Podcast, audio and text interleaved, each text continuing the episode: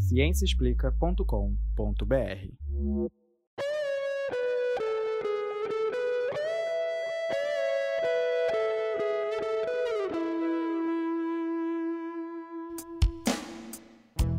Este é o Microbiando, o podcast que traz novidades do mundo da microbiologia e imunologia para você.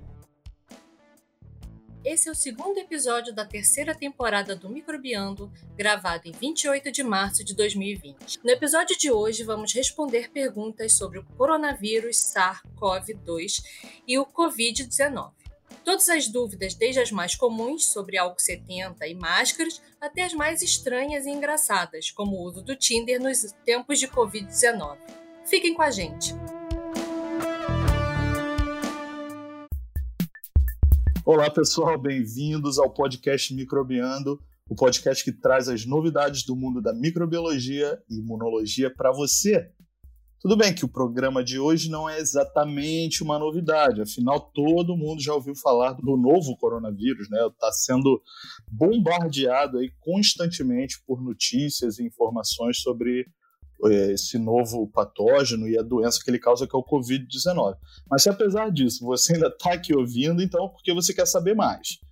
E nós pensamos em um episódio um pouco diferente, especial para você que quer saber mais sobre o coronavírus. Nós vamos fazer um estilo assim, perguntas e respostas, tá? Mas nós temos assim umas perguntas bem fora da caixinha, bem diferentes, assim, menos tradicionais, diferentes dessas que vocês estão vendo o tempo todo nos, nos telejornais tá bom? E como vocês devem estar percebendo, talvez o áudio da nossa gravação não, não esteja tão bom quanto vocês estão acostumados com a qualidade, né? Super qualidade do microbiano, porque nós estamos gravando remotamente é, por causa da quarentena, né? Então nós estamos usando, nós estamos gravando cada um na sua casinha, cada um sentado é, na sua cadeira então o áudio pode sofrer um pouco, talvez você escute um pouquinho de barulho de fundo, um cachorro latindo, um gato miando e tal, mas nós estamos, nós tent, vamos tentar fazer o melhor possível. E hoje nós estamos aqui com um time enorme, muita gente, muitos biólogos, microbiologistas, virologistas, tá? Tem pessoas aqui que têm anos, décadas de experiência trabalhando com vírus em laboratório. Então, são pessoas que vão poder é, contribuir muito para a nossa conversa de hoje. Nós temos a professora Juliana Cortines, do Instituto de Microbiologia, que vocês já conhecem, a professora Ojo. Nós temos também a professora Juliana Echevarria, do Departamento de Imunologia, também lá do Instituto Ojo. E a professora Luciana Costa, uma virologista também, trabalha com viroses respiratórias, também do Instituto de Virologia. É, além delas, nós temos diversos uh, estudantes de pós-graduação, pós-doutorandos, estudantes de pós-graduação, os nossos alunos. Nós estamos aqui com a Adriana Cabanelas, a Gabi Viçosa, a Yasmin Mustafa, é, a Hanna Kaufmann e a Amanda. E, bom, vocês vão conhecendo à medida que o episódio for se desenrolando, eu vou apresentando cada uma delas para vocês e, e, a gente vai fazendo a conversa. Vamos deixar de blá blá blá e partir logo para nossa, nossa as primeiras perguntas e respostas, tá?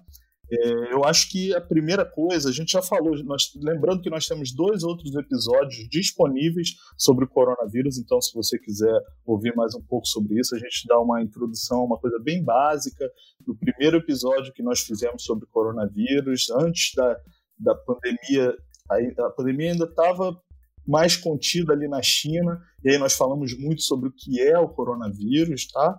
E aí depois nós fizemos o segundo episódio falando sobre a chegada do coronavírus no Brasil que, e o que esperar disso. Então deem uma olhada nesses dois episódios. E agora é, é uma coisa muito viva e dinâmica, então a gente está sempre atualizando até as nossas próprias informações.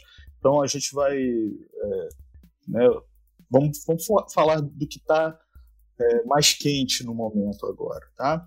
Então, para começar, vamos falar um pouquinho sobre esse vírus, de onde ele surgiu. E eu acho que tem uma dúvida que muita gente tem, que é como surge um vírus novo?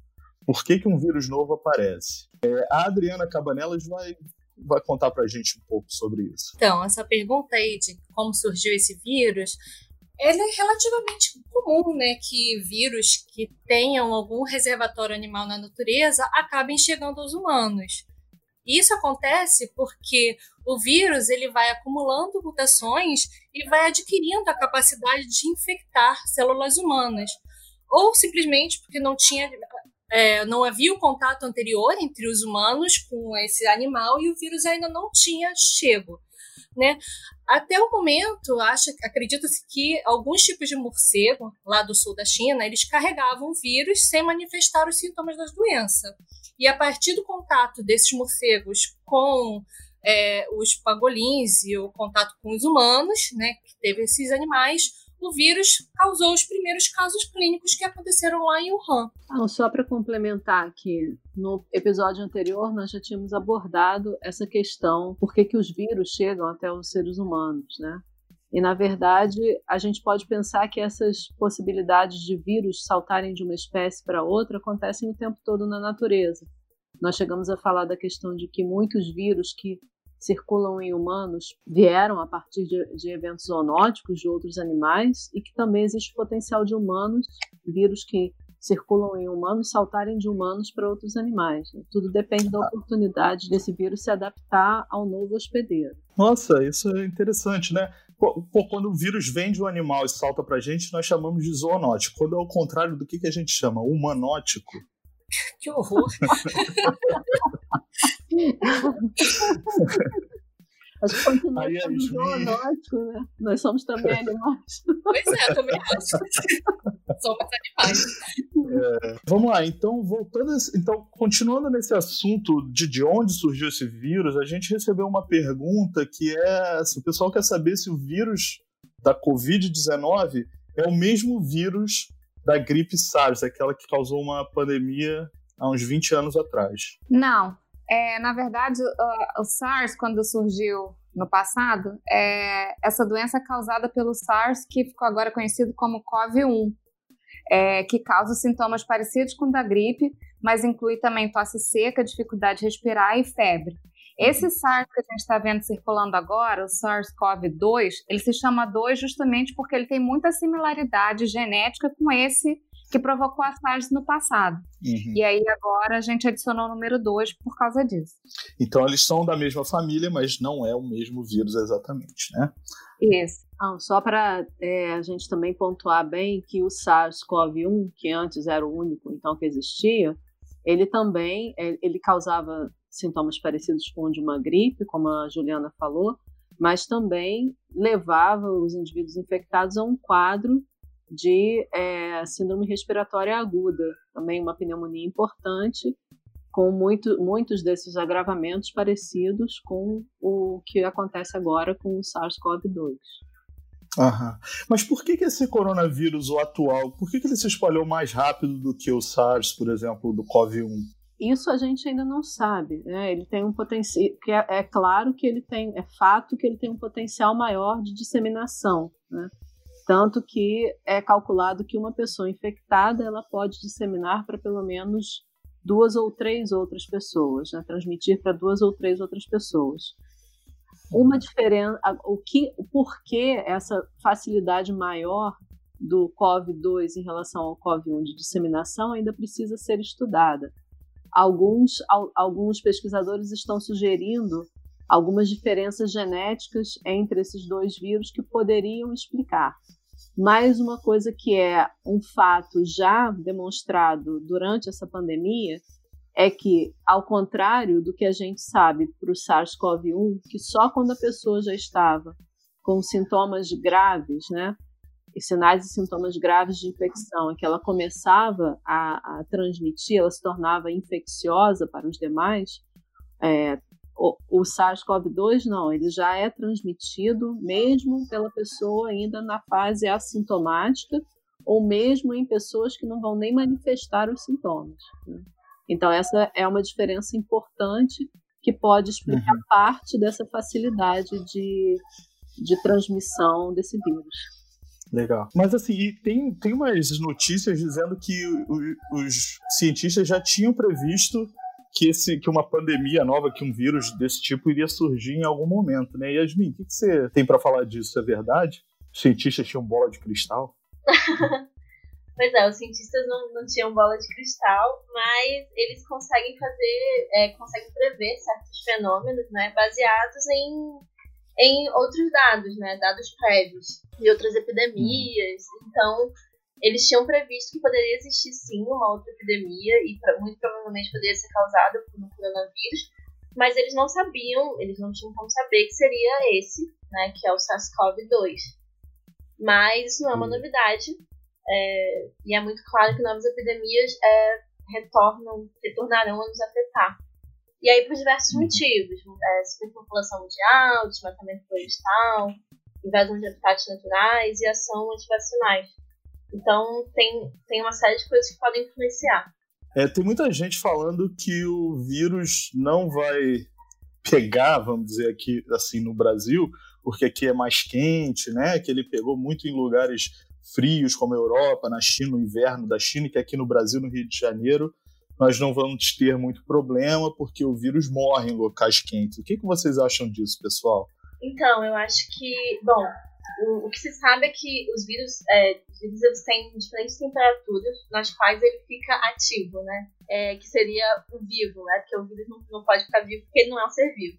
Mas é, cada vírus, dependendo dependendo de uma temperatura, ele fica ativo. Sobre o SARS-CoV-2, a gente não sabe até qual temperatura ele ficaria ativo. Mas provavelmente uma temperatura de 30 graus não é o suficiente para inativá-lo. Então a gente não tem como afirmar isso. É, tem alguns estudos é, de, de tempo que um vírus consegue ficar ativo, é, que coronavírus conseguem ficar ativos em diferentes superfícies, mas, de novo, a gente não tem como afirmar com relação ao SARS-CoV-2. Então, não, não, a gente não pode dizer que calor do Rio de Janeiro. Eu acho que existe uma, na verdade, uma confusão quando se fala sobre esse assunto, porque é claro que se você for pensar em termos de transmissão de um vírus pessoa a pessoa por gotículas né, de é, secreções nasofaríngeas e, e saliva, ele necessita uma proximidade bem maior de pessoas, entre as pessoas, e pessoas confinadas por um período de tempo grande dentro de locais fechados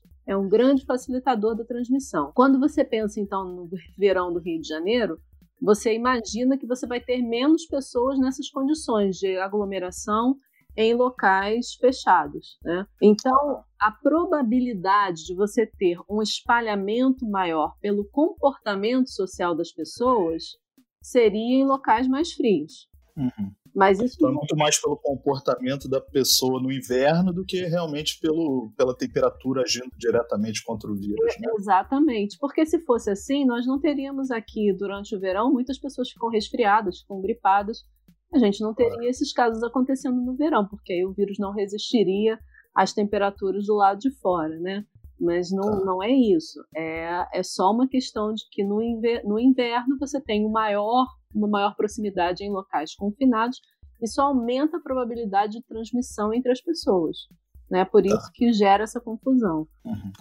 Mas vocês não acham que, de repente, no Brasil, o fato da gente não estar tá, é, fechado num local por causa do frio, isso pode ser compensado pelo fato da gente ter uma cultura diferente, onde há sempre a proximidade maior entre as pessoas? Imagina só, os BRTs, os ônibus, os metrôs, etc., são mais ou menos a, mesma condição. É. Então, eu andei pensando ultimamente que, mesmo que é, o vírus, o SARS-CoV-2, tenha uma, uma menor é, permanência com a sua infecciosidade nas superfícies, talvez o acúmulo de pessoas em transportes públicos, etc., compense, vamos dizer assim, por essa redução da permanência da viabilidade do vírus. É, em festas, talvez... né, nos bares do Rio de Janeiro também. Exatamente. Sim. É. Exatamente. Eu não sei, isso não, não é um estudo, tá? É só uma coisa que eu andei pensando nos últimos dias e discutindo com algumas pessoas sobre isso, mas que talvez possa explicar também por que, que a gente está tendo é, a infecção mais ou menos na mesma taxa dos outros países em locais vazios, né? Desculpa, em locais frios. Legal. Não sei. Amanda, Pode falar. Não, e só completando o que a Luciana e a Ju falaram, é, é como a, a Luciana estava falando, a gente tem muita gente resfriada mesmo no verão do Rio de Janeiro. E é, apesar da gente não estar tá trancado pelo frio, a gente também, por conta do calor, a gente fica muito em ambiente fechado com ar-condicionado. Verdade. Ah, é verdade. Então eu não sei até onde isso também não, não propicia da, da mesma forma, né? Pode não ser exatamente igual ao que a Juliana falou, não é um estudo, mas acho que a gente pode pensar nisso também. É, não, eu estava pensando aqui também em relação ao SARS-CoV-2 e a influência do sol, né? Porque os raios ultravioletas do sol, eles realmente é, têm uma, uma ação destrutiva no vírus. Então, eu não sei, isso também não, não é estudo nem nada, mas eu estava pensando aqui se é, é, perto dos trópicos, onde você tem uma incidência de luz solar maior, se também teria alguma influência no talvez no número de casos, número de na, no contágio em si do vírus, né? Sei, na sobrevivência do vírus é. em superfícies, por é, exemplo, sim. né? Até eu acho mais fácil eles, eu acho mais fácil eles não permanecerem viáveis, mais por uma interferência de outros fatores como umidade, uhum. do que é, esses raios solares. Não acho que não teriam a energia suficiente para passar as barreiras atmosféricas, tá? chegar no vírus lá dentro do capsídeo uhum. e talvez uhum. inativar por causar mutação. Acho que aí é um salto muito grande para a gente. A gente ia extrapolar demais, eu acho. E tem uma outra pergunta aqui, eu acho que a Gabi tem uma resposta para isso. Como esse vírus infecta e causa doença? Como ele adoece o corpo, né? Por que, que a gente sente os sintomas que a gente sente? Então, é, ainda não se sabe exatamente qual é o mecanismo através do qual o novo coronavírus é, adoece o corpo, né? Mas a gente sabe que ele entra nas células humanas por uma interação entre uma proteína presente na superfície do, do coronavírus e um receptor na superfície das células da mucosa respiratória, que é o tecido de eleição, assim por dizer, é, do, do, do, novo coronavírus. Então, tem essa interação que permite a fusão da membrana do vírus com a, a, a célula humana. E aí, a, depois disso, acontece a, a introdução do material genético do vírus nas células do hospedeiro. Então, essas células infectadas, elas começam a funcionar como se fosse uma, uma, uma fábrica de produção de, de, uma fábrica de novos vírus, né?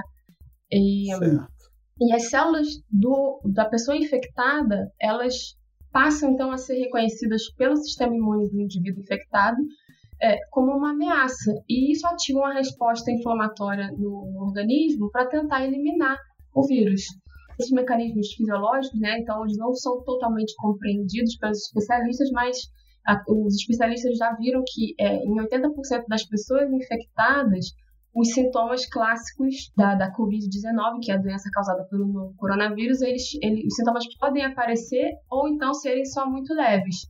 É, o que indica, então, que nesses indivíduos, o, o organismo desses indivíduos conseguiu frear a infecção com sucesso.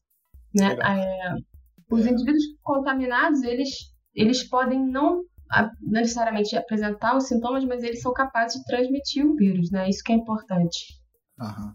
É, o vírus, quando ele causa essa inflamação, vamos dizer assim, nas vias aéreas superiores, é, fica essa inflamação é como se o tecido ficasse irritado, né? E aí qualquer coisinha que cai ali, ou uma, uma poeira, ou alguma coisa assim, você começa a tossir. Acho que isso tem muito a ver com esse sintoma da tosse que a gente vê nos pacientes, porque fica com o tecido irritado. E aí, se o vírus consegue descer, vamos dizer assim, para os pulmões, aí ele causa essa inflamação, esse processo inflamatório, no, no, no, nos brônquios, nos bronquíolos, e aí isso dificulta a troca gasosa, né? A troca do oxigênio pelo gás carbônico. E isso é um dos. Por isso que as pessoas ficam com falta de ar também.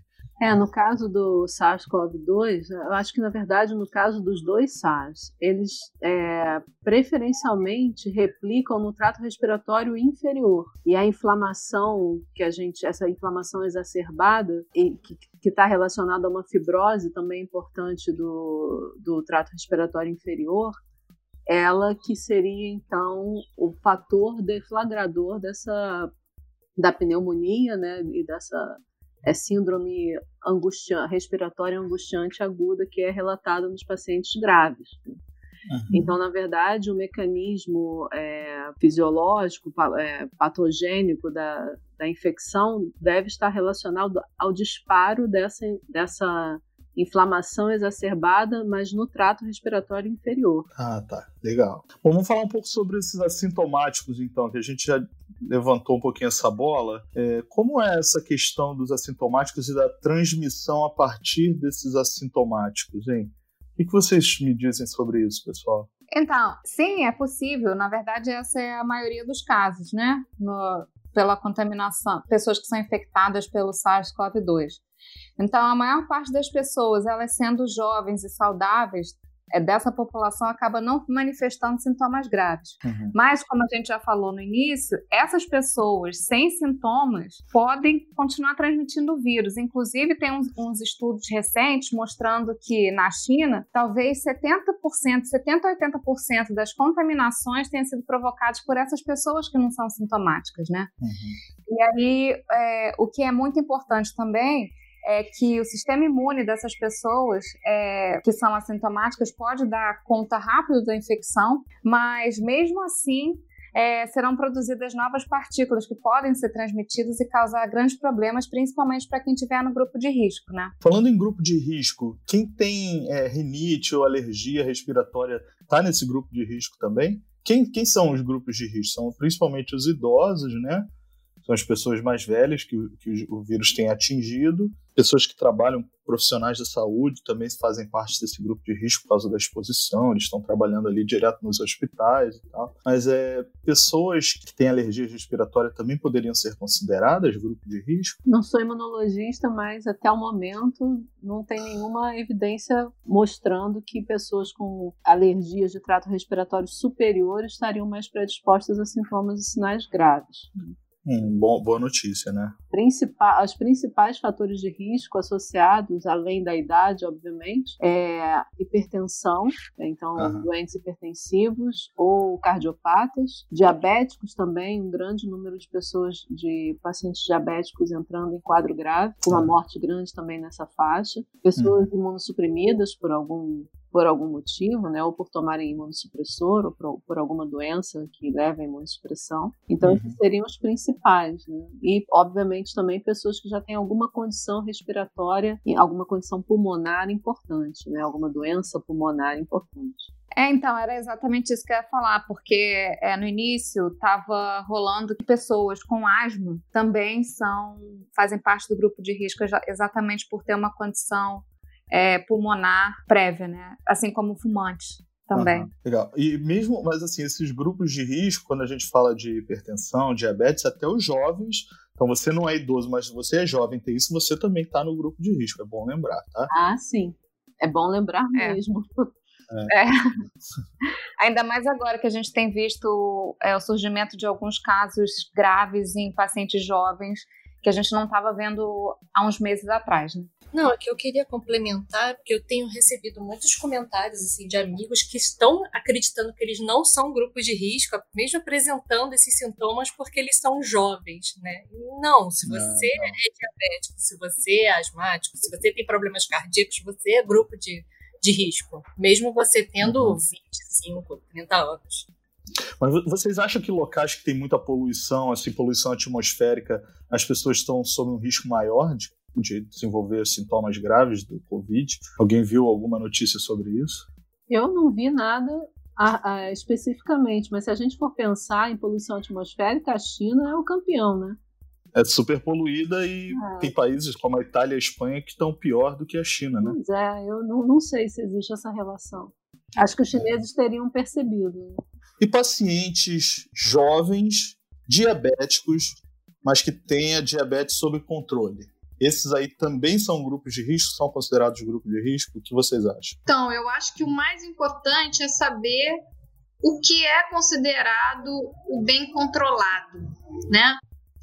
Isso é um estado que a própria pessoa se autodefine, eu estou bem controlada, ou é o médico que diz para o paciente que ele está bem controlado e então tá tudo ok.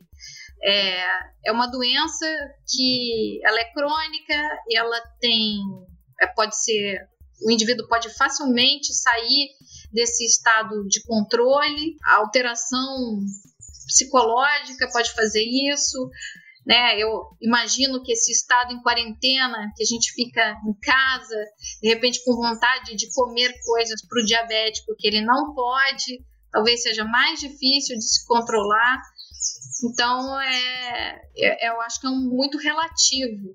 Tanto o asmático quanto o diabético, a pessoa que tem bronquite, apesar da pessoa estar numa fase ok, bem de saúde, é sempre uma pessoa que requer cuidados, né? Ela tem que ter um autocuidado bem feito. Uhum. Então, eu acho que. Eu não sei, eu acho que aquela, aquela coisa antiga, o seguro morreu de velho.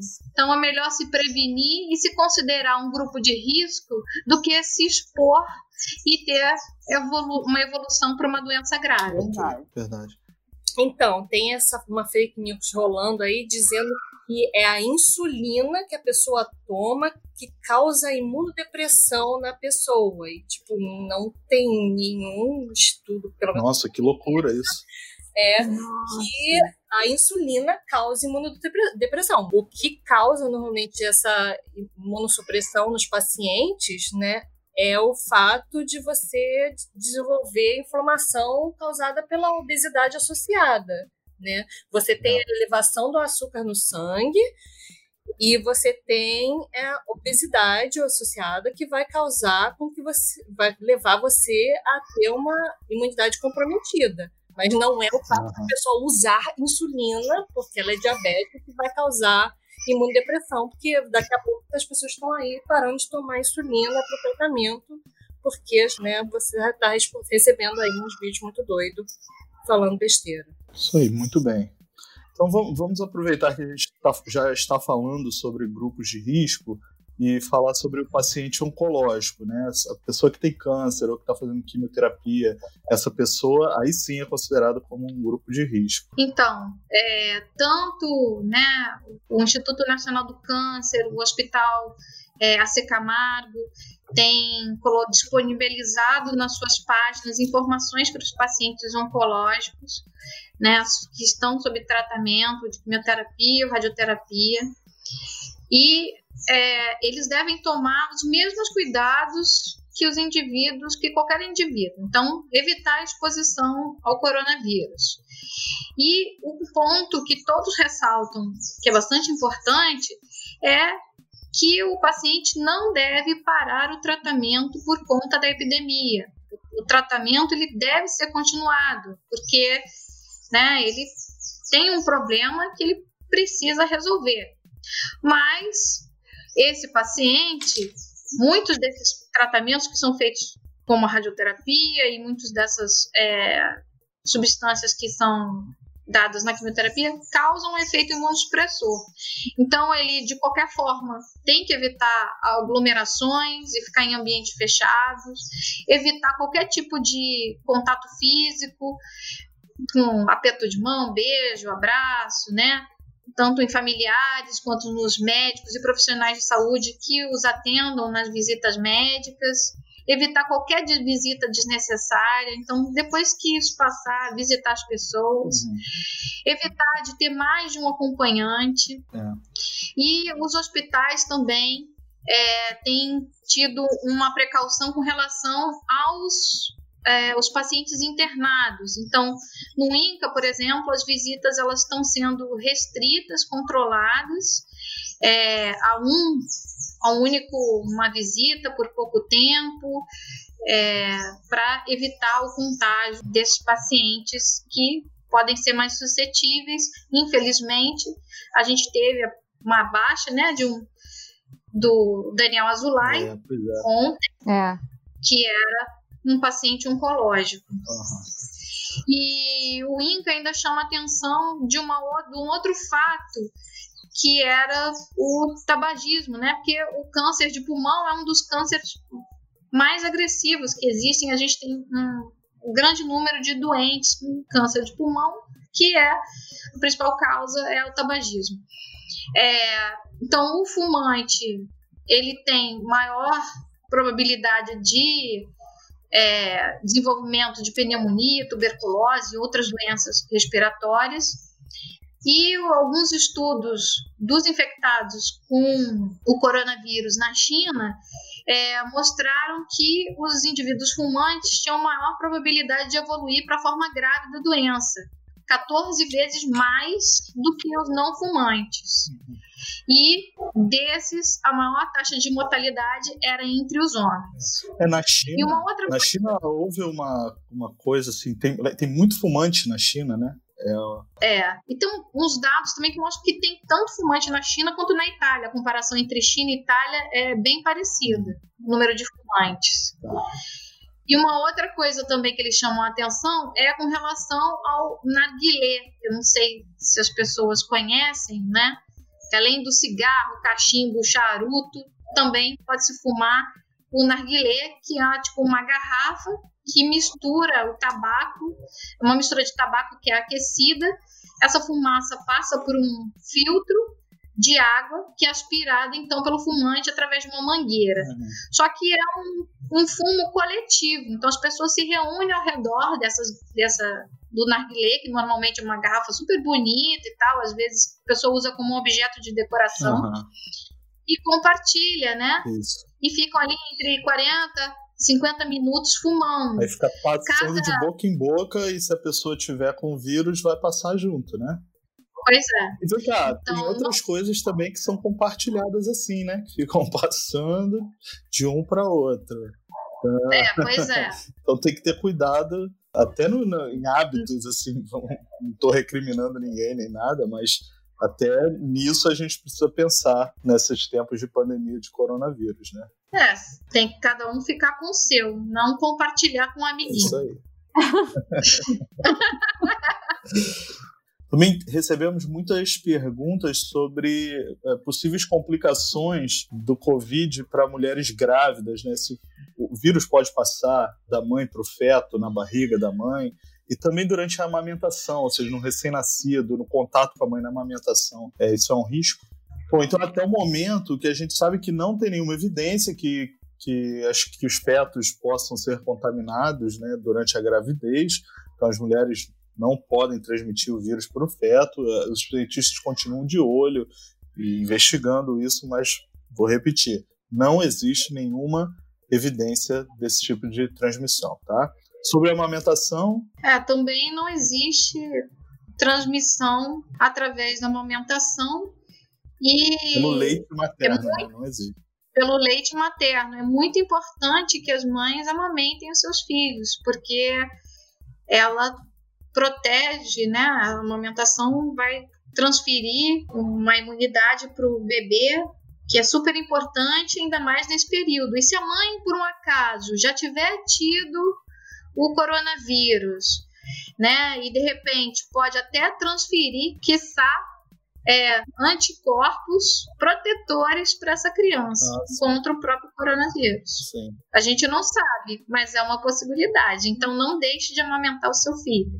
Perfeito. O que está sendo recomendado é que aquelas é, mães que estejam, que estejam amamentando e que estejam com sintomas de um resfriado, de uma gripe, que elas utilizem a máscara no momento da amamentação, só para evitar uma exposição maior da criança às suas secreções, né, é, nasofaríngeas e gotículas de saliva, mas que é, em nenhum momento deve-se interromper a amamentação, por tudo que a, Ju, a Juliana falou. Beleza. Ah, queria só também É. complementar, porque a- as mulheres grávidas também ficam né, é, apreensivas e ansiosas. Ah, e se eu me infectar com, com esse vírus durante a gestação? Além do fato de não, não ter nenhuma evidência de que há passagem do vírus né, para o feto, um estudo na China que já está publicado, tudo bem que ele foi feito com um número pequeno de, de é, mulheres grávidas, foram 10 mulheres grávidas que foram infectadas durante a gestação e outras 10 compararam com outras 10 que não foram. Não foi observado nenhum risco aumentado de complicações nem para a mulher, nem para o feto durante a gestação. Todas tiveram parto bem sucedido e as crianças nasceram saudáveis e não houve também risco aumentado de aborto, nada do tipo. Muito bom. Então, vou, vou relembrar aqui porque isso é importante. O leite materno não transmite o vírus, mas ele transmite. Isso aí os cientistas já sabem, nós todos já sabemos há décadas.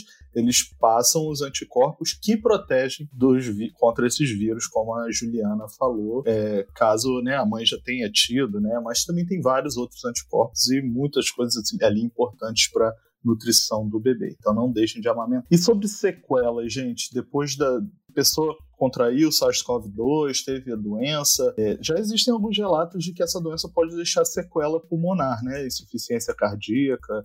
É, eu vi um estudo em, um, no hospital de Hong Kong falando sobre isso, mas eu acho que ainda não tem nenhum estudo muito mais extenso ou com um número maior de pacientes ainda. Vocês sabem de algum? Eu recebi hoje um relato de casos aqui de daqui do de intensivistas do Brasil que estão tratando casos né, graves de Covid-19 e eles relatam isso, que em alguns, algumas recuperações estão associadas com algumas sequelas, é, principalmente pulmonares e cardíacas, como você falou. Uhum. É, se elas vão ser duradouras e o quão duradouras, só o tempo vai dizer, né? Ainda é muito cedo para a gente sab saber se vai ser uma sequela para o resto da vida ou se ela vai se resolver em, daqui a um alguns dias, algumas semanas, né?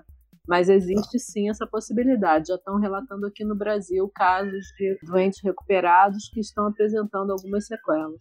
Legal, então a gente já falou bastante sobre transmissão e sobre a, doença em si. Vamos falar um pouquinho sobre a quarentena em si, porque a quarentena, ou vamos dizer assim, o isolamento social, né?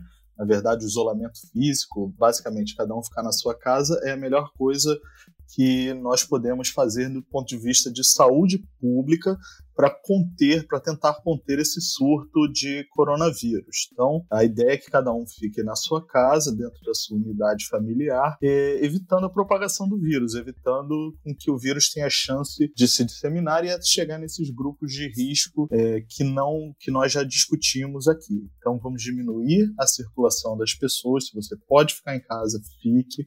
É, nós entendemos que tem pessoas que têm, têm que trabalhar, trabalho, tem trabalhos essenciais, pessoal que faz a limpeza pública, por exemplo, os policiais, o serviço médico, tem muita gente que precisa sair de casa para trabalhar.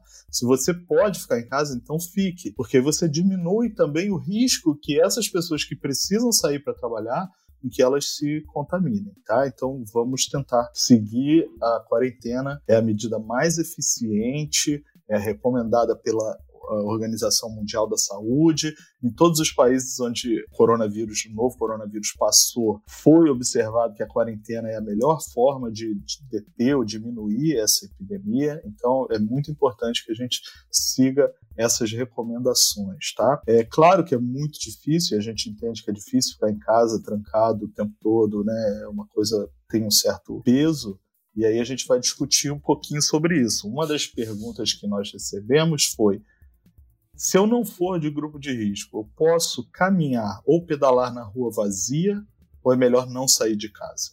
A recomendação é não sair de casa. Né? Para fazer uma quarentena eficiente, todo mundo deveria ficar em casa, né? Porque você acaba, por mais que você esteja, ah, a rua está mais ou menos vazia ou não, você acaba podendo se expor a esse vírus. Eu estava vendo até uma simulação mostrando que o fato de ir no mercado e toda hora você pode estar tá entrando em contaminação, é, nesse contato com o vírus. Tentar evitar só mesmo para as coisas que forem absolutamente é, essenciais. E você pode fazer exercício em casa, né?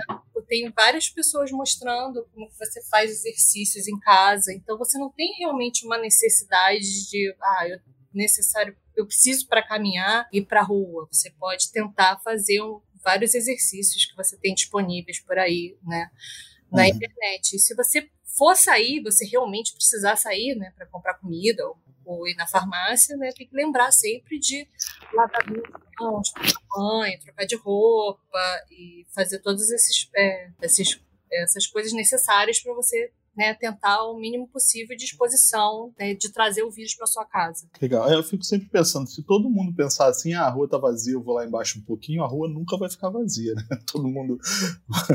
é, tipo, às vezes eu fico olhando aqui na janela, tem um monte de gente passeando na rua, e, tipo, dá vontade de estar gritando, vai para casa, volta para casa.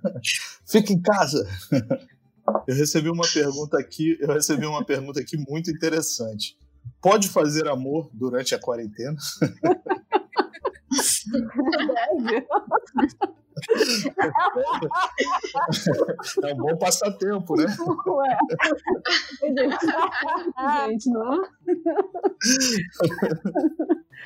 Bom, não tem, nenhuma, não tem nenhuma evidência de transmissão sexual da doença também, né, gente? Também não, né? É. E assim, se você está em casa com a sua família, com a sua mulher, ou com seu marido, ou com seu companheiro, ou companheira, é, vocês estão isolados, né? Então você pode fazer amor, porque você já está convivendo ali com a pessoa, não tem eu acho que não tem nenhum problema. Acho que o problema é se você inventa de, pô, preciso conhecer alguém, vou pro barzinho, ou então vou, vou usar um aplicativo aqui para conhecer alguém e sair, aí, aí você tem que sair de casa, tem que encontrar a pessoa, aí já é outra história, né? Você já tá Aí tem que passar o álcool gel na pessoa toda. botar uma máscara. É, se, você- se um dos parceiros tiver é, com sintomas, algum sintoma de gripe, parecido com sintoma de gripe, ou sintoma do coronavírus também, aí evita, não façam. É bom não. Até porque a pessoa vai também sem energia, né? Vocês acham, vocês acham que daqui a nove meses a gente vai ter uma, uma geração de coronavírus babies, os, os bebês do, do coronavírus, assim, um aumento de natalidade por causa desse confinamento, desse isolamento? Eu, É, eu- Desculpa, é, rapidinho. eu li uma matéria que eu achei super interessante o- no New York Times, o cara falando que pode ser que daqui a nove meses a gente veja isso. E quando essas crianças chegarem na adolescência, ele- eles, igual hoje em dia tem os millennials, né? Eles vão ser os quarenteners. Engraçado. É, fala, Ju Cortines. Então, o lance é que eu tenho encontrado com umas amigas online, a gente tem feito festa naquele house party, enfim, no Zoom e tal. O que eu mais estou escutando é a galera brigando dentro de casa. Gente, vamos fazer essa quarentena em paz. Então, com briga, meu querido, não tem sexo, não tem filho, não tem nada. Então, vamos ficar em paz, porque já tá difícil. Pode ter o Tá divórcio, né? É, Pode parece que vai ter uma taxa alta, né? É. É, tem um nome para isso, é o Covid-divórcio. É. Vai aumentar também as mães e pais deserdando os filhos, né? Porque tá difícil também. É. Mas vem cá, você- E- vocês não, e- acham que esses aplicativos de celular que promovem encontros, eles deveriam fazer alguma coisa para diminuir a atividade nessa época? Fala, Ju Cortines. É, então, é, esse negócio do. Pode falar o nome do aplicativo? Pode. Pode, né? O Tinder parece que já tá fazendo é, coisas especiais ao redor disso, né? Por exemplo, parece que tem um- uma parte dele que chama passaporte que foi liberada gratuitamente enquanto a gente tiver nessa, nessa fase aí da quarentena, né? E a outra coisa é que, na verdade, pode acabar ajudando, porque muita gente está sofrendo com isolamento social e aí, de alguma forma, mesmo que virtualmente, você continua com algum tipo de interação social, mesmo que seja com desconhecido, né? Entendi. É só, Eu um- vi só um comentário aqui, eu achei interessante a Ju falando. Parece que tem uma coisa chamada passaporte. Eu nunca usei, não, né? Foi meu amigo que me falou.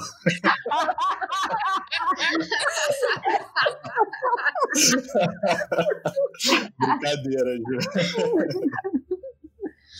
Não, eu acho que esse passaporte, é, você pode ver pessoas do mundo todo. É. Não só que estão Você perto de marca lá você. uma outra cidade que você queira ir e tipo, fica conversando com as pessoas daquela cidade. Em vez de ser a, É. a 10 quilômetros da minha, de mim, eu posso dizer a pessoas lá, sei lá, nos Estados Unidos. Deixa eu aproveitar e fazer uma outra pergunta. Então, você- com essa- esse confinamento, esse isolamento social, o uso dessas redes sociais né, deve aumentar muito. O pessoal está em casa, vai se distrair, vai para as redes sociais. Tem um efeito disso sobre a saúde mental das pessoas também, né? É, na verdade, o... desde o início da quarentena, né, no, no- nos países que antecederam o Brasil, já, é, já houve um aumento, assim, da procura, no acesso também da- das pessoas às- aos aplicativos. Então, Instagram, até mesmo os aplicativos de encontro, né, o... Por exemplo, a, a Ju citou a, a questão do passaporte do, do Tinder, mas eu também li que o Happn ele tinha aumentado o alcance do GPS para as pessoas poderem se comunicar até mesmo com gente que está fora da, da área de, de, de captação do aplicativo lá. Então, assim, a rede social ela pode ser, ela tem aumentou o número de pessoas utilizando, teve um, mas ela, ela hoje é uma coisa que pode ajudar as pessoas a se sentirem menos isoladas, né? Então, é, gente que mora sozinha, por exemplo, gente que mora em cidade diferente da família, é, sem as redes sociais seria um fator de solidão tremenda, né? Uhum. Mas com as redes sociais isso acaba é, aproximando as pessoas, é uma coisa boa.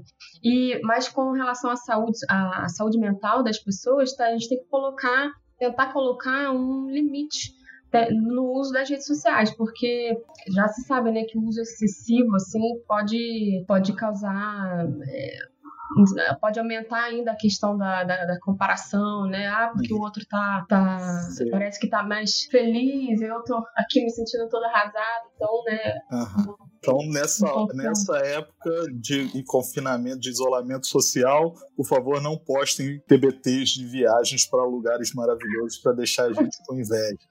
É, é, bom também a gente pensar em qual, quais perfis que a gente está acompanhando, né? Porque tem alguns perfis que podem estar tá causando mais, aumentando ainda mais a ansiedade da gente. Então, esses perfis a gente poderia talvez silenciar por um tempo até a, coisa se retornar. Faz sentido. É, uma coisa importante é estão tendo várias iniciativas muito legais em diversas frentes, inclusive em auxílio psicológico. Então, é, tem vários profissionais que estão doando o tempo deles para auxiliar as pessoas que estejam em dificuldade durante esse tempo. É, eu não vou falar nenhum especificamente, mas é, eu recebi algumas listas de podcast no, no WhatsApp falando desses, desses psicólogos e terapeutas que estão dispostos a ajudar. Então, se você precisa de ajuda e não encontra alguém ou não quer dividir com uma pessoa próxima de você, procura essa ajuda profissional porque ela tá rolando por aí, tá? É. Isso me leva a um outro tópico que é a, o home office, né? Aquela ideia de trabalhar de casa. É, porque tem muita gente fazendo isso agora, mas as redes sociais são uma distração também para isso. Como é que está sendo a experiência de vocês em relação ao home office? Vocês estão se dando bem? Como é que é? Para mim está sendo home ócio. Home ócio? É. Fala, Ju Echevarria. Bom, eu acho que é... a gente tem que ter um, muita... Disciplina. Um chão. É, disciplina. E aí, eu acho que tem situações e situações. Na minha situação, é um home office com filho é. com o marido, com ter que cozinhar, é, ter que fazer lição com a criança todos os dias que a escola manda e, né, e, e fazer e convencê-lo antes de fazer isso e ainda fazer é, as coisas, né? De sentar, tentar escrever, colocar, adiantar a parte teórica que muitas vezes é, na universidade a gente não tem tempo de né, sentar para escrever os artigos, é. preparar aulas e é. coisas assim, mas é difícil, né? Uhum. Tendo que parar, fazer almoço, ajudar a criança, aí, mamãe, não sei o quê. Eu imagino que. É verdade. Que várias pessoas estejam na mesma situação. É, eu tenho feito muito isso, estou atualizando minhas aulas, escrevendo alguns artigos que já estão atrasados, revisando outros e corrigindo teses e dissertações de alunos. Então tem muita gente que acha que o professor universitário está em casa não está fazendo nada, não é verdade. O professor não para um segundo. É, essas coisas que nós estamos fazendo agora no home office, eu acho legal falar isso, são as coisas que normalmente nós fazemos depois das 5 da tarde, quando a gente chega em casa do expediente lá na universidade, né? Que a gente passa o dia dando aula, fazendo pesquisa, lidando com os alunos, e aí chega em casa à noite e ainda tem que fazer todas essas coisas, escrever, corrigir artigos, corrigir teses e dissertações tudo que, né, fora do nosso horário de trabalho. A gente faz isso à noite, que é o tempo que a gente teria com a nossa família. Então, bom. É, Ju, quer falar alguma coisa? É, então, uma, uma dica que eu tenho tentado seguir bastante, né? Minha situação é um pouco diferente da Ju. Eu não tenho filho, não tenho marido, quer dizer, né, não dentro de casa. Enfim, não vou explicar muito que tá esquisito. Meu marido, meu marido mora nos Estados Unidos, gente. É, Então, Você fica é... no Tinder, já sabemos. Não, Tinder, fala que não, ele tá lá em Ohio, tadinho. Ele tá lá em Ohio. Então, é, para mim, o que está funcionando muito é tentar manter a minha rotina original, né? É, eu acordo 5 e meia da manhã, malho, tenho uma personal, depois eu sento, trabalho, depois eu faço minha yoga, faço a comida, etc. Só que é isso, né? Sou eu e minha gata dentro de casa. Então, uhum. eu consigo fazer, sem contar que eu sou a maluca do timer, né? Eu boto timer para tudo. Então, é, eu sigo essas coisas e me ajuda bastante a ser produtivo. Vou falar para vocês que eu estou trabalhando mais em casa e mais eficiente do que no fundão, porque foi o que o Leandro falou. Toda hora tem alguém, tem aluno, tem reunião, tem isso, tem aquilo, e você não consegue manter uma linha de raciocínio, né? Então, para mim, pelo menos, está sendo bastante produtivo. Legal. Pra Quem tá mais quer comentar sobre? Para mim está sendo bastante desafiador. porque eu não estou em home office e eu tenho que cumprir toda a demanda da escola do meu filho.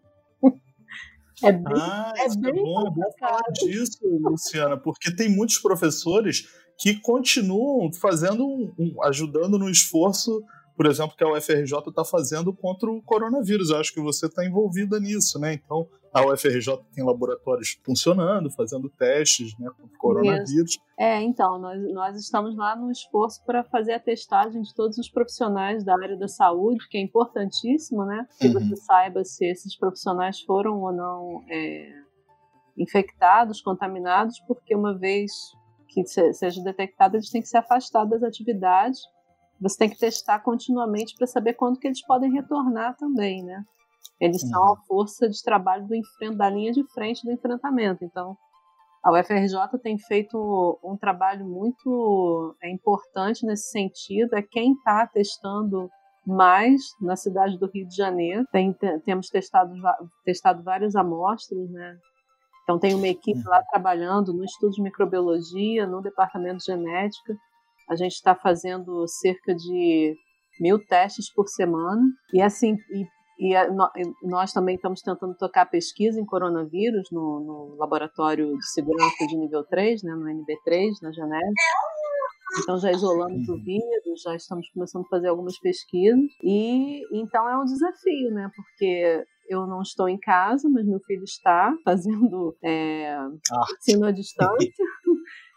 E uma criança menor, né, um, um pré-adolescente, ou ainda nem pré-adolescente, é difícil a criança não precisar de um suporte para esse ensino à distância, né? Então é um desafio bem grande, porque eu tenho que ficar de lá controlando se ele está na aula online, se ele está fazendo atividade. Então a gente tem que se virar, tem que achar uma alternativa, mas é assim, é assim que está acontecendo. Cada dia um desafio novo. Então, é, é, o que eu tenho feito é basicamente ficar em casa e né, eu só tenho, eu só tô saindo de casa exatamente mantendo essa rotina. E eu só tô saindo de casa para fazer voluntariado também, de fazer testagem de PCR lá no LACEN, que são que chegam as amostras do para fazer testagem do, do do Covid, aproveitando né, que a pessoa faz PCR, RT-PCR a vida toda, então tá, aproveitar essa época aí para botar isso em uso, porque eles estavam precisando de mãos, porque não estavam dando conta, então estão indo lá para ajudar para fazer isso. E nos tentando sempre é, fazer, manter um horário regular para fazer as coisas. Ah, nesse horário eu vou fazer isso, naquele horário eu vou fazer aquilo, e ficar se controlando. Porque se você é isso aí. você fica coçando a barriga deitado na cama o dia inteiro. É isso aí. É bom, os especialistas dizem isso, que é bom manter uma rotina. Então, acorde no mesmo horário que você já costuma acordar, né? Você toma banho, você arruma, toma o seu café e vai fazer. E aí você, de repente, vai trabalhar no computador ou não. Se o seu trabalho não tem nada a ver com isso, você pode, de repente, fazer estudar, né? Ou fazer um exercício, fazer alguma coisa, mas tentar manter uma rotina. O meu padrasto trabalha em, é, com, com home office, né, nesse trabalho remoto, mesmo fora, antes da epidemia, ele já trabalhava há anos é, nesse, nesse sistema e eu vejo que ele tem uma, realmente, a palavra-chave é disciplina, ele tem uma disciplina muito estrita em relação aos horários e às coisas que ele faz, tá? Legal, vou passar para o próximo tópico aqui, continuar falando do isolamento social. Gente, vocês acham que isso pode causar alguns problemas do tipo depressão, por exemplo? Isso pode ser, um, ser uma dificuldade?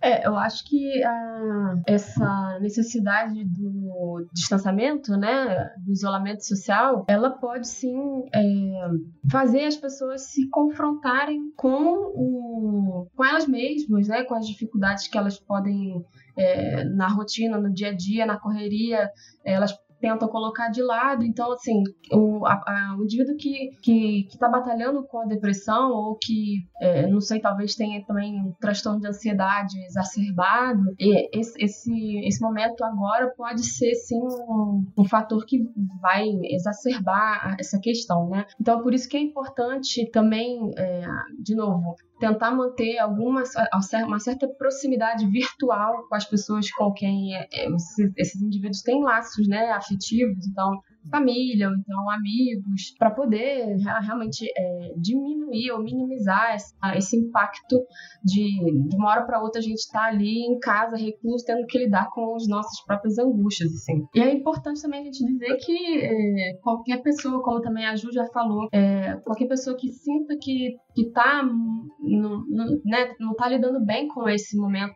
é, de, de, de isolamento, que procure ajuda profissional. Então, tem o pessoal que está oferecendo o, ajuda psicológica online, né? Ou então, se essas pessoas já têm algum tipo de, de, de, de profissional que já cuida delas, então que reforce ainda mais o, essa, esse contato, né? Para que essa dificuldade é, psicológica desse momento difícil assim seja minimizada. É, e sobre Covid psicossomático, gente, o que, que vocês acham disso? Vocês acham que é possível? Eu tô, tô, falando isso porque eu lembrei, eu tava pensando, eu escuto muito as pessoas falando, ah, eu tenho uma cachorrinha que tá com gravidez psicológica. Vocês já devem ter escutado isso, né? É, e aí eu fiquei pensando, e a gente está tão bombardeado com notícias sobre coronavírus e Covid, que até eu, quando eu senti a garganta arranhando um pouco, eu fiquei, nossa, meu Deus do céu, fiquei já paranoico imediatamente.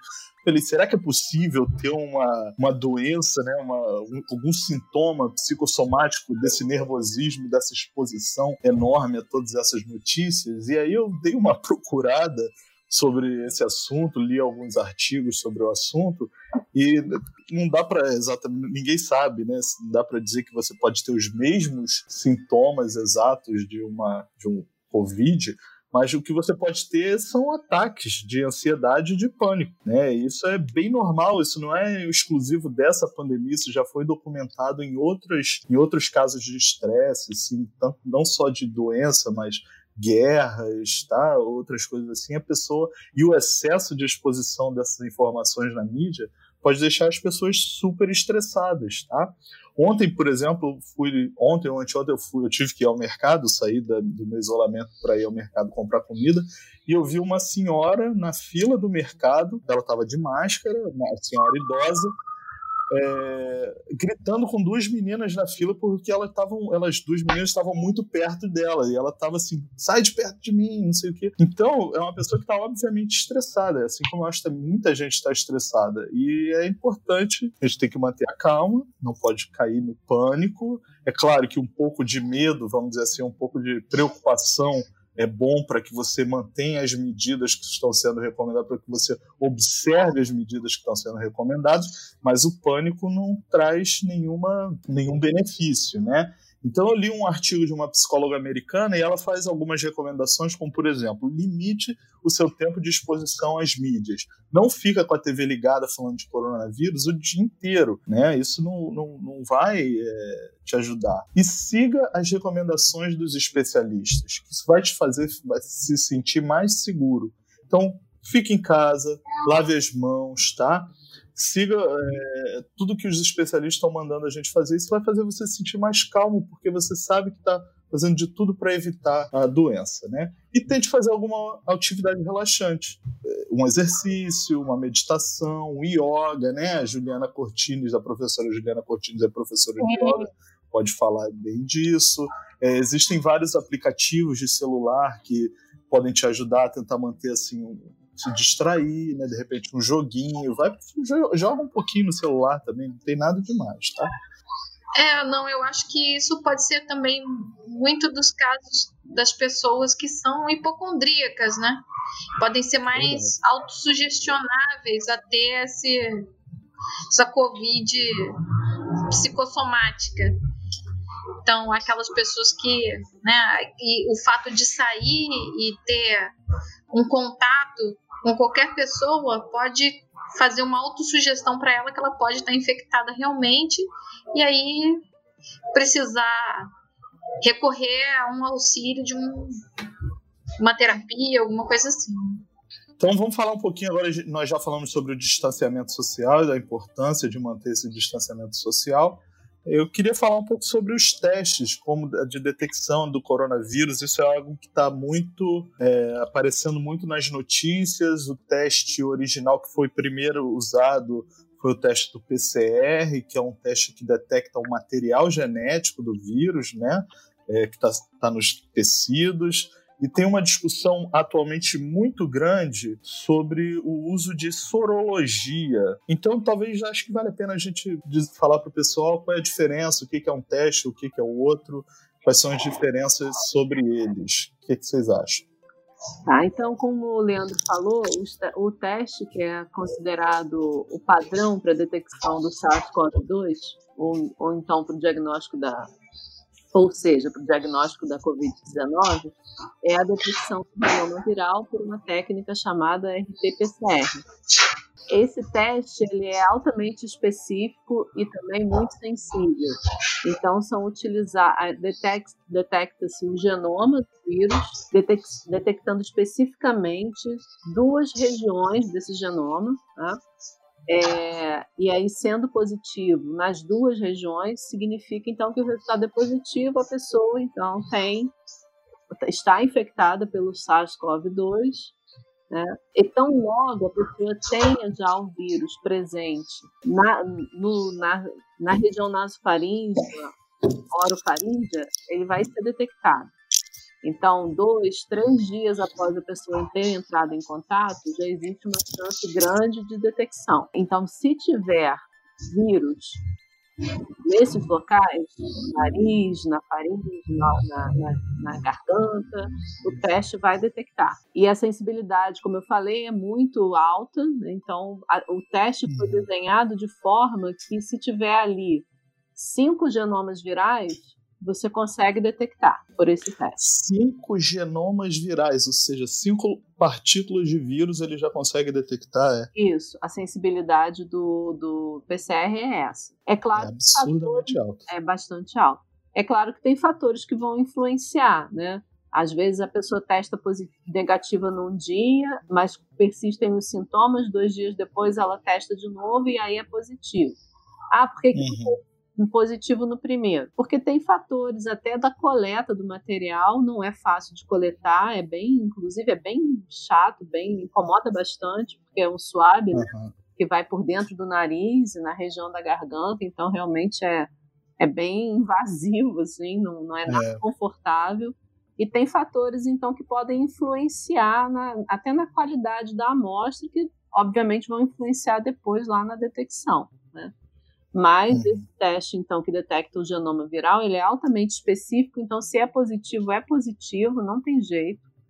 E uhum. ele é sensível, é bastante sensível também. Então, tão logo tenha vírus na, no trato respiratório superior, esse teste vai detectar. Ele é, um, ele é meio carinho, né, Luciana? É, ele é demorado, né? Ele, ele uhum. pode demorar, em média, né, se tiver tudo certo no laboratório que está fazendo o teste, esse teste demora em média 24 a 48 horas para ser concluído, desde o início da coleta da amostra até a liberação do resultado. Uhum. Ah, mas e é bom a gente falar disso agora, porque tem muitos. Nos hospitais estão levando 5, 6, 7 dias. Pois é ah, mas está levando esse, está levando muito mais tempo do que isso, até 15 dias, sim, porque aí tem uma série de outros fatores. Conforme você aumenta a quantidade de amostras para ser testada, você acaba tendo um atraso, porque aí a pessoa vai, os laboratórios vão ter que lidar com um número muito grande de amostras, e aí o tempo vai ficando cada vez mais estendido para você lidar com mais amostras. É, hum. Fora que agora a gente está passando por uma fase que também está acabando no mercado os, os materiais que você usa para fazer o teste, né? Nossa, as, as é. fábricas do mundo todo que fabricam esses materiais são fábricas especializadas e elas não estavam preparadas para a demanda que estão tendo, né? Então, elas estavam acostumadas a produzir um montante desses materiais, né, é, por mês. Agora elas estão precisando produzir numa escala mil vezes maior. Então é, é difícil de dar, realmente dar conta de ter o, os materiais para distribuir para todos os laboratórios que fazem teste. Então tem uma série de gargalos aí que estão acontecendo. E uma outra questão é que, como essa amostra contém vírus, né, ela tem que ser, uhum. esse, essa amostra tem que ser é, é, manipulada num laboratório que garanta uma segurança para quem está manipulando. Então não é qualquer laboratório que pode fazer isso. Não é qualquer laboratório que pode fazer isso. E as pessoas que mexem nas amostras, né, para fazer a extração delas, elas têm que estar muito bem protegidas com todo, todo o material de protetor, né, toda a roupagem de proteção. E ca cada um desses detalhes vai aumentando o tempo de execução do teste, né? Porque a pessoa tem que se vestir toda. Aí, se ela tem que, de repente, sair do local que ela está fazendo por algum motivo, ela tem que tirar toda aquela roupa. Aí, quando ela voltar, ela tem que colocar toda aquela roupa de novo. Então, tem uma série de fatores aí que aumentam tanto a complexidade quanto o tempo que você leva para para executar o teste. Né? Então, a, é, apesar da alta sensibilidade, alta especificidade do teste, ele tem essas questões, né? Ele é um teste mais complexo, precisa de pessoal melhor, é, mais treinado para fazer e de uma estrutura laboratorial também mais robusta, né?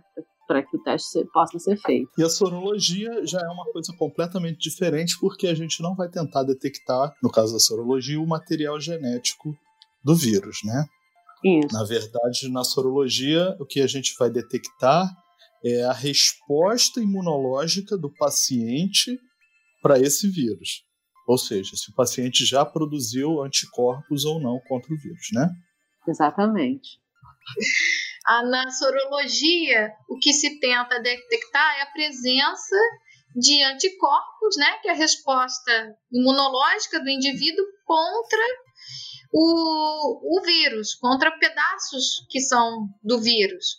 Só que isso não é fácil, né, de montar um teste é, eficiente e existe uma certa dificuldade. Esses testes são mais seriam mais práticos, mais rápidos, né, mais uhum. facilmente executados. Você poderia né? fazer com uma gotinha de sangue, né, da ponta do dedo do paciente, não, por exemplo. Não uma gota, mas é, talvez um pouquinho mais. mas enfim, poderia ser. É, mas é, existe um pouco de dificuldade é, porque de encontrar o exato momento que esses anticorpos vão ser detectados. Né? Eu acho que esse é o, o impasse desses testes sorológicos. A Luciana acho que pode Porque comentar. Eles só começam a surgir, né, depois de alguns dias da infecção, né, Luciana? É, depende. Eu acho que ainda não existe estudos imunológicos com pacientes que é, que nos respondam isso, né? Então tem vários grupos no mundo inteiro analisando como que é a resposta do sistema imune frente a esse vírus? E quando que esses anticorpos começam a ser produzidos? Quais são esses anticorpos? E isso impactaria diretamente na elaboração dos testes. Exatamente. É. Não se sabe, é, ainda não se sabe, né? Pelos testes que já estão sendo feitos, é, tem algum, algumas pessoas falando que ah, a partir do quinto dia de exposição, quinto a sétimo dia, você já começa a detectar os anticorpos uhum. tipo IgM.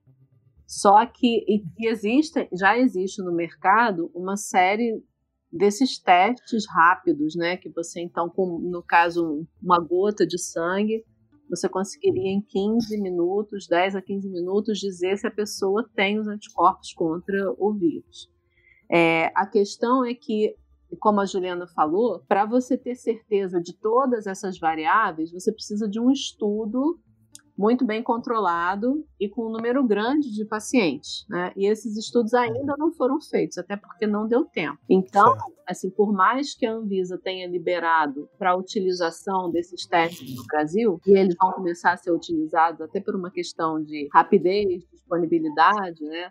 É, menor complexidade de se fazer esses testes, a gente tem que ver isso tudo com muito cuidado porque ainda, ainda não foram totalmente validados. Então, você não tem ainda a certeza completa de que eles estarão detectando né, os pacientes que entraram em contato com o vírus na mesma, com a mesma sensibilidade que o teste de RT-PCR. Legal.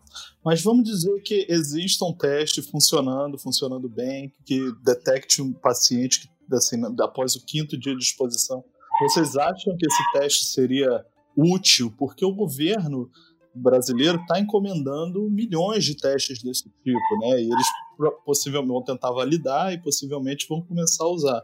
Então, isso seria útil na prevenção da, da doença, do espalhamento da doença? Qual é a aplicação prática? Como vocês veem, veem isso? Ah, ele seria bem útil, né? Se, se ele se comportar né, com a mesma eficácia que o teste molecular, ele vai ser bem útil, porque você vai aumentar a capacidade de detectar as pessoas que estão infectadas. É, é, é, é, tem duas, tem duas, duas vertentes aqui, duas coisas. Uma é você aumentar a capacidade de detectar as pessoas que estão de fato infectadas, né? E isso aumenta uhum. a chance de você conter o espalhamento ainda mais, porque essas pessoas uhum. vão para isolamento, né? A outra é que, como esse teste detecta tanto IgM quanto IgG, ele também pode uhum. ser utilizado como um teste para dizer se aquela pessoa já tendo IgG, ela a princípio já poderia voltar ativa, no caso de um profissional de saúde, por exemplo, né? Uhum. É, mas tudo ainda, isso é uma possibilidade, isso tudo ainda tem que ser testado, né? A gente precisa, testado, né? É, o, o Brasil tá, vai utilizar esses testes numa tentativa de agilizar a testagem e aumentar o número de testagens feitas, mas isso vai ter que ser sempre analisado é, no, a, paralelamente com o teste molecular para a gente de fato validar esses testes e saber que eles podem ser utilizados com a mesma eficácia que o teste molecular é utilizado. A única coisa, é uma outra coisa que eu acho que é importante também sobre os testes é que quanto você agiliza isso, né, é, o paciente que está na forma grave ou entrando na forma grave, quanto antes ele tiver o diagnóstico, antes ele pode receber uma intervenção terapêutica eficiente e evoluir de uma forma melhor, né? E não ter que ir para CTI, né, poder receber alta mais brevemente e evitar o colapso também do sistema de saúde. Uhum.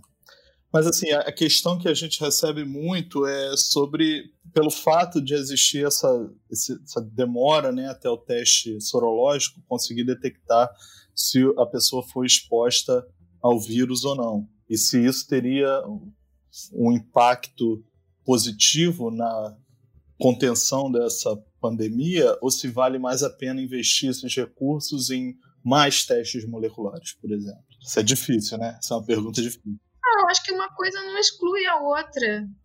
Uhum. Porque tem que ser uma coisa ou outra. Eu acho que, na verdade, a gente vê que são complementares, né? É, é... concordo. É. Eu acho que eles não, não precisam ser excludentes. Uhum. É que, dependendo de como for a resposta, né, e, e como vão vindo esses testes, que tem. É, eu, saiu um artigo na revista Nature sobre as, as empresas né, que estão investindo em empresas farmacêuticas, empresas é, de biotecnologia de forma geral, de médio, pequeno e grande porte, por conta dessa, dessa pandemia. São milhões de dólares sendo investidos, as pessoas pensando sobre isso. E uhum. eu acho que a gente vai ter a evolução para produtos cada vez melhores e mais eficientes. Sim. Mais alguma coisa sobre testes que a gente deveria falar, gente? Eu estou esquecendo. Essas outras perguntas aqui eu não vou fazer agora, deixar para a próxima sobre pessoas não. ricas e tal. Legal, então vamos continuar esperando os resultados desse o desenvolvimento desses testes sorológicos, assim como vamos continuar esperando é, novas notícias sobre tratamento para o, para o Covid-19 e até prevenção porque isso é algo que as pessoas também estão muito preocupadas e querendo saber o que está acontecendo. É, a gente está falando muito sobre, atualmente, sobre é, o, o, que a gente chama de repurposing, que é reposicionamento, seria uma tradução. Né? A gente está pegando outras drogas, outros medicamentos que já eram conhecidos e testando para saber se eles funcionam contra o coronavírus. É o, cara, é o caso da hidroxicloroquina, né, que era um medicamento para malária.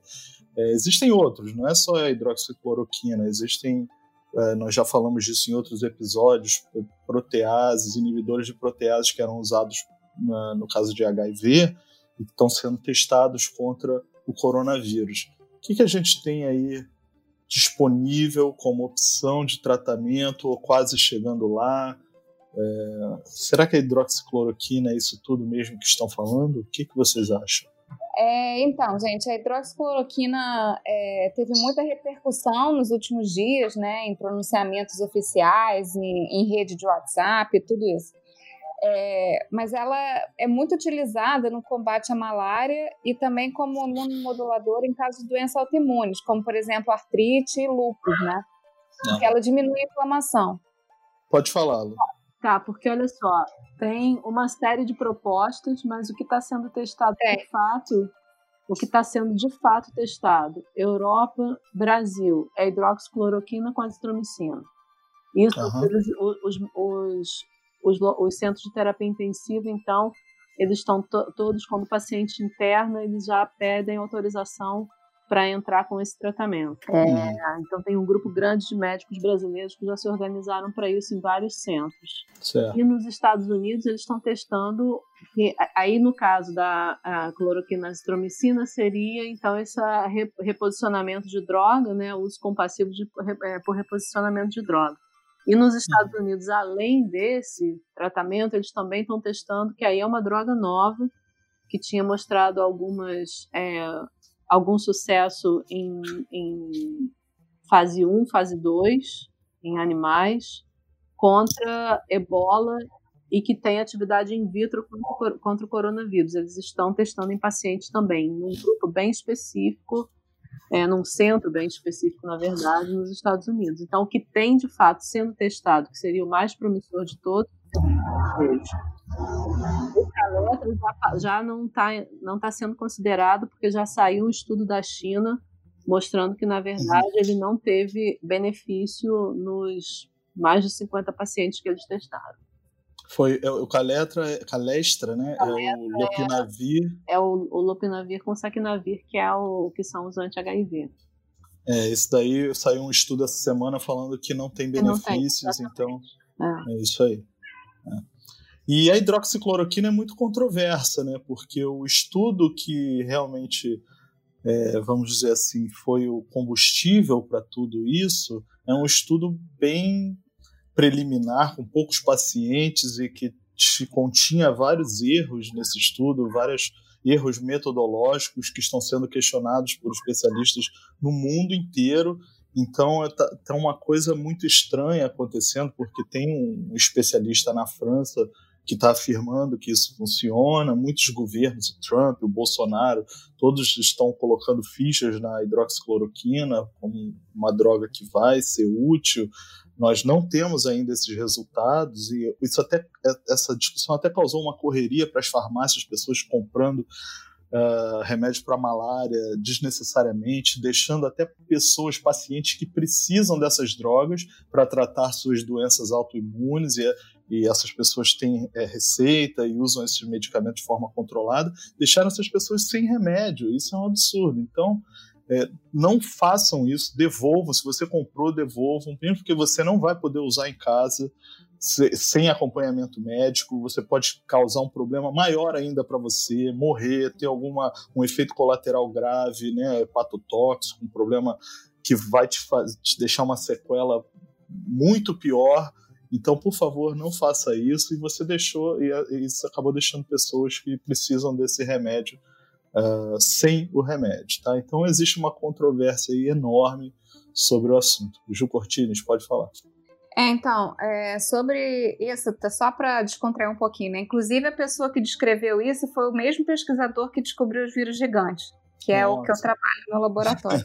ele é um dos maiores infectologistas da França, ele é chamado para tudo, para todos os casos mais bizarros assim, procuram ele para tentar descobrir. Mas realmente existem alguns furos importantes nesse artigo, né? Um deles que é muito importante é que a concentração de droga necessária para que haja um efeito contra o corona não é compatível com, com a concentração utilizada em clínica normalmente. Então, é, como o Leandro estava falando, não faça automedicação, porque não vai adiantar para o seu caso se não for controlado pelo médico e você ainda está tirando remédio de alguém que precisa efetivamente, como esses pacientes de artrite reumatoide e lúpus, né? Uma outra coisa importante é por causa dessa comoção toda, a, não estava nos planos da ONU colocar hidroxicloroquina no clinical trial, mas eles resolveram colocar para poder fazer um apanhado de dados no mundo inteiro de todas as pessoas que estão envolvidas nesse clinical trial para tentar fazer um estudo controlado sobre os efeitos dessa droga em pacientes com, com, com SARS-CoV-2. Uhum. Tá, Luciana, quer falar? É, eu queria é, enfatizar o que você falou, Leandro, porque na verdade a pessoa vai perguntar, mas se vocês estão falando que vai ser usado, por que eu não posso comprar na farmácia? É bem, é, tem que se deixar bem claro aqui, a hidroxicloroquina combinada com a azitromicina, ela só vai ser utilizada no paciente que estiver com é, já com a, a, a síndrome respiratória aguda e já, já precisando de intubação e ser internado no, no CTI. Então, só no caso grave, ele só esse, essa, a utilização dessa medicação só está sendo liberada para casos graves. Tá? Uhum. É, o, o, paciente que tá, tem um diagnóstico positivo para coronavírus e está em casa com sintomas leves, ele não tem que usar, porque não tem nenhuma comprovação de que a hidroxicloroquina ela vai curar da infecção por coronavírus. A utilização da hidroxicloroquina ela pode é, curar, na verdade, os sintomas graves do indivíduo e aí tirá-lo uhum. dessa condição. Não tem nenhuma evidência de que no organismo ela cura do coronavírus. Né? Então, então são duas coisas diferentes. É, então, não existe medicamento para curar o coronavírus. Né? Esse, uhum. essa medicação é só para ser utilizada nos casos graves. E só para complementar em relação a esse estudo, o próprio Didier Raoult, que foi, o, que foi quem publicou esse primeiro trabalho que é controverso, eles acabaram de estar tá, tá disponível agora, eu não sei se já está publicado, ou se está simplesmente o artigo é, pré, pré-revisão está disponível na, na rede, ele a, tá, acabou de publicar um estudo com 80 pacientes, também uhum. tratando com cloroquina, é, com hidroxicloroquina e azitromicina, ele mostrando então a recuperação de 79 desses pacientes num tempo princípio mais curto do que levaria para uma recuperação natural, sem uma intervenção terapêutica. É, então ele está aumentando, ele aumentou o número de pacientes e assim mostrando que pode ter algum benefício sim ainda não é, é ainda não bateu o martelo. Não dá para dizer ah então de fato já tem uma medicação para o paciente grave. Não dá para dizer isso mas são só adiciona mais um fator promissor de que pode ser um, uma alternativa terapêutica para esses pacientes. Ju Echevarria quer falar? Não, eu só queria é, fazer um adendo que dentro disso é que essa substância ela é ela é muito tóxica. Então, quando ela é ela é prescrita, né, para esses pacientes que fazem uso contínuo, o paciente ele é frequentemente observado pelo médico, ah, vários parâmetros são analisados porque ela tem vários efeitos danosos é, secundários para o organismo. Então, as pessoas que compraram estão fazendo uso desse medicamento preventivamente podem ter sérias sequelas pelo uso inadequado dessa substância. Muito bem. É, tirando então a hidroxicloroquina, o lopinavir, que, que é o caletra, a gente já viu que não. É caletra ou calestra? Desculpa, eu estou sempre errando. Caletra. Tirando essas duas drogas, tem mais alguma coisa promissora no horizonte? Vocês conseguem lembrar de algo? Tem o Remdesivir, que seria... Ah, o Remdesivir, é, claro. que está sendo testado em um centro nos Estados Unidos. Uhum. Fora isso, o único tratamento é realmente manutenção do paciente e ventilação mecânica, né? O respirador, caso ele precise. É. É, e é legal falar disso porque eu já vi que tem, existem iniciativas no Brasil, na UFRJ, na USP, se eu não me engano, estão desenvolvendo novos respiradores artificiais, seja, o equipamento, o aparelho, que é o respirador, para ser usado nesses pacientes. Esse equipamento é um equipamento caro e eles estão tentando, buscando alternativas. Esses projetos, um é da COP da UFRJ e o outro é da USP, estão buscando alternativas é, para fazer aparelhos mais baratos, né, que possam ser produzidos em larga escala rapidamente para ser utilizados no hospital em caso de necessidade, o que é maravilhoso e é bom lembrar são universidades públicas, isso é pesquisa feita dentro de universidade pública que vai gerar esse tipo de, de ajuda no combate ao coronavírus. Né? Mais alguma coisa, algum tratamento? Pode, claro. Não, só pegando esse gancho que você está falando, lembrando que são universidades públicas que estão fazendo, estão dando a resposta que pode então salvar vidas, né? Eu acho que é muito importante a gente falar isso aqui. Tudo que está sendo, todas as iniciativas mais contundentes que estão sendo feitos na área do enfrentamento da pandemia no Brasil estão vindo dessas iniciativas das universidades públicas, né? Então, é, eles só hoje em dia só têm essa capacidade de produzir, por exemplo, esses é, ventiladores mais baratos, é, eficazes, tá? Porque as, os pesquisadores continuamente pesquisam essas soluções, mesmo quando não existe uma necessidade imediata de uhum. utilização. Por isso que a pesquisa é necessária. Porque é só você fazendo isso constantemente que quando chega numa situação de crise, você tem capacidade de rapidamente responder. E nesse, é. nesse ponto eu queria fazer uma outra observação. Né? Então, a UFRJ entrou nesse esforço de testagem né, das, das amostras, está dando uma resposta muito importante para o estado do Rio de Janeiro, e toda a testagem está sendo feita pelos pós-graduandos da UFRJ que interromperam as suas teses, estão lá diariamente trabalhando, até com, né, é, se expondo né? mas eles estão, então, sem ganhar nada por isso, eles estão é. na resposta porque eles, nas suas pesquisas, nos seus laboratórios, eles são treinados nessas técnicas. Então, eles, eles são mão de obra especializada que podem, nessa hora, realizar esse tipo de teste. Muito bem colocado, Lu. Muito bem. Uh, mais algum tratamento que vocês conseguem lembrar? Eu também não estou lembrando de nenhum agora, algo promissor além do Remdesivir. Tinha um, tem um no Japão, é, Fapinavir, se eu não me engano. É, o Favipiravir, né?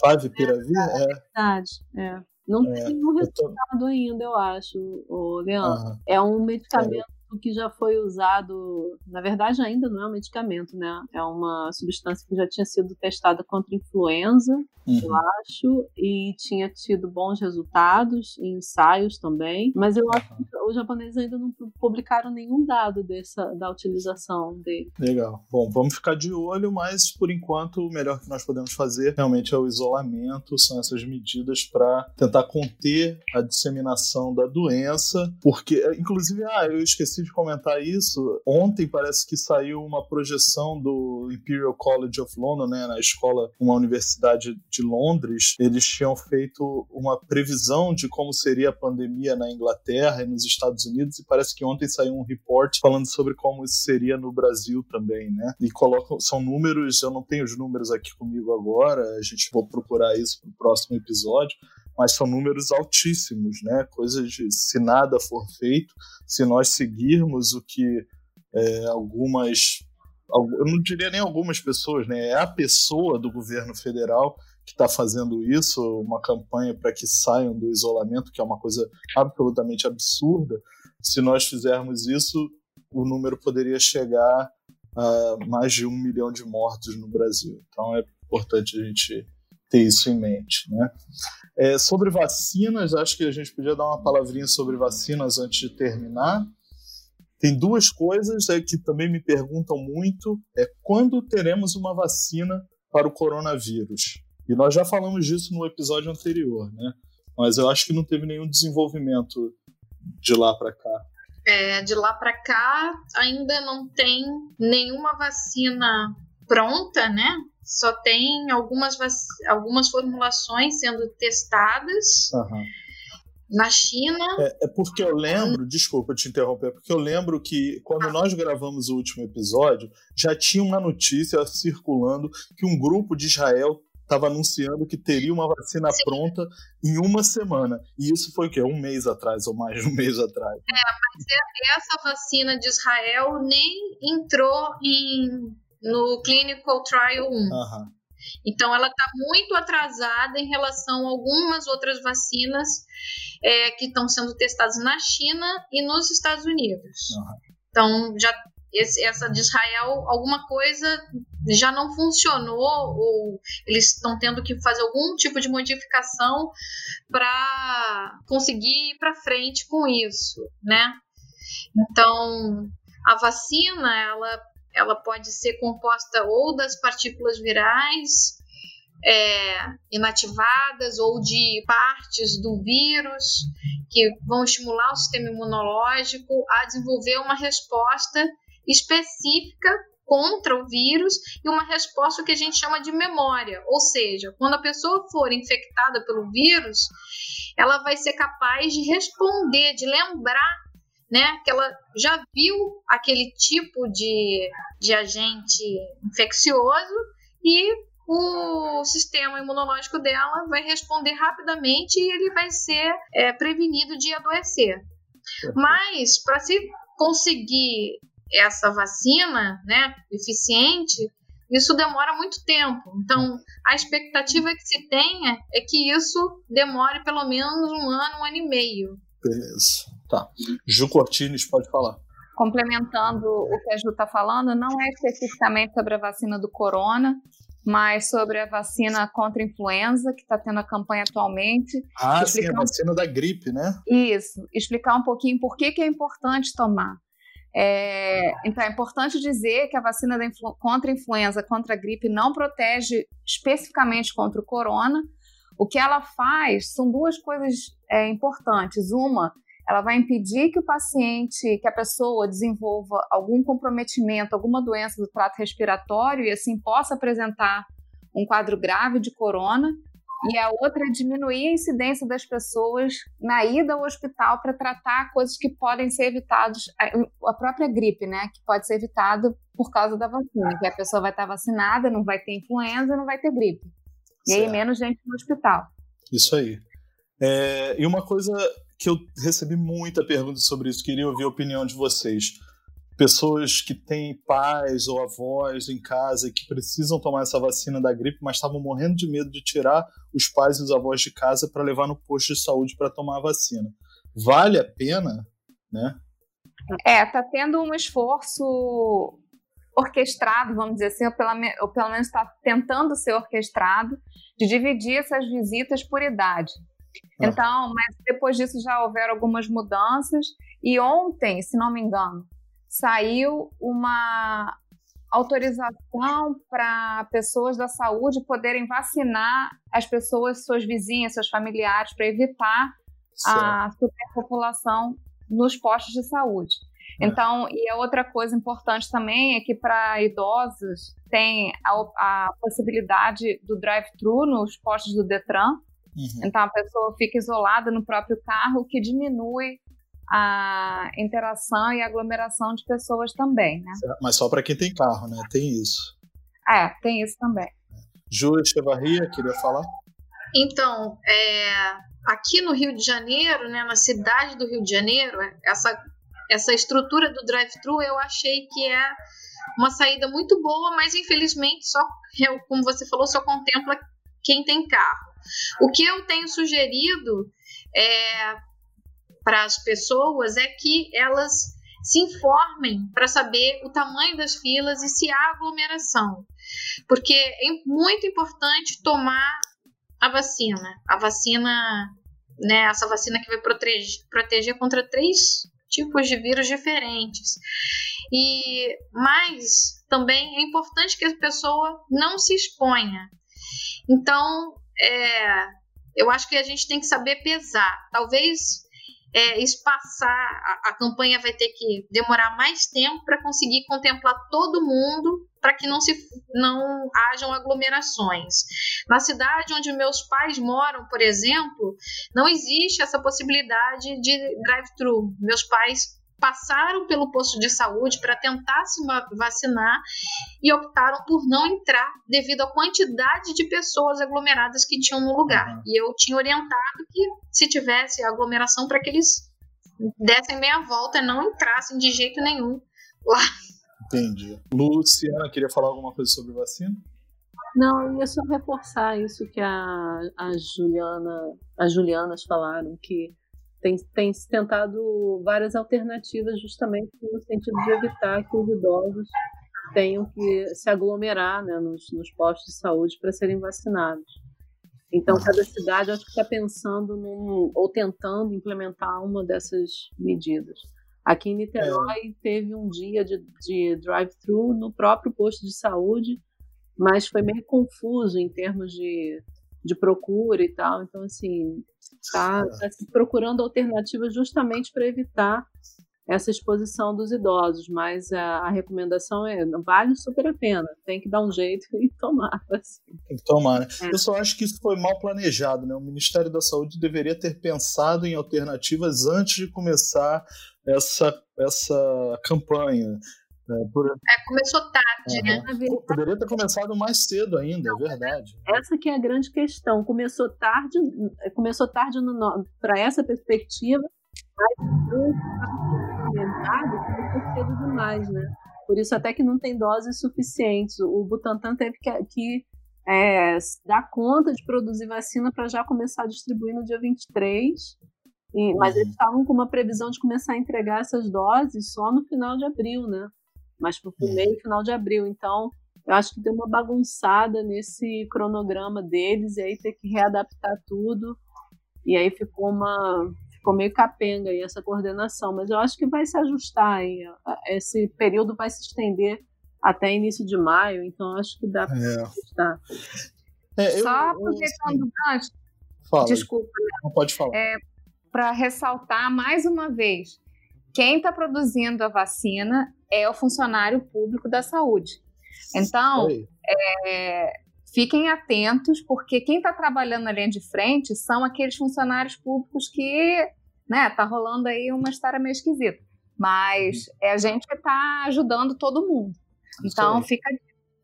É, eu achava, em relação à distribuição da vacina, eu vi algumas pessoas dizendo que deveria ter mais assim capilaridade. Então, por que, que tem que ficar tudo concentrado no posto de saúde?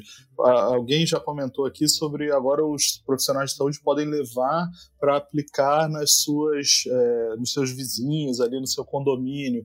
Mas poderia estar, por exemplo, em farmácias locais. Eles podiam colocar profissionais de saúde é, nas farmácias, o próprio farmacêutico, cada farmácia ela é obrigada a ter um farmacêutico, então essa pessoa poderia aplicar a vacina. Eu tenho um primo que trabalha nesse ramo, na área de farmácia, e ele me disse que uh, para que possam as vacinas possam ser aplicadas num, dentro de uma farmácia, é preciso que tenha uma sala limpa, com uma certa preparação, e que a maioria das farmácias no Brasil não tem isso. Então é, seria algo que está impedindo, vamos dizer assim.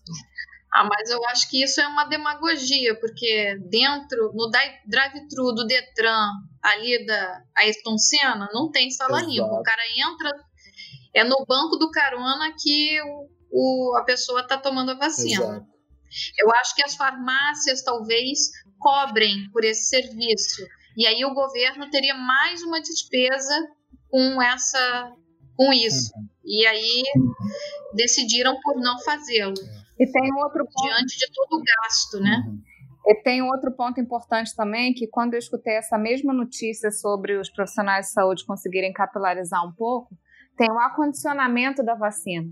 Então, é, essas vacinas que vão ser transportadas do posto para algum outro local, elas têm que ficar acondicionadas no, frio, no gelado, né, 4 graus, e tem que ser usadas no mesmo dia, elas não podem ficar guardadas. Então, talvez seja também uma questão é, que, pode, que deve ser levada em consideração, né?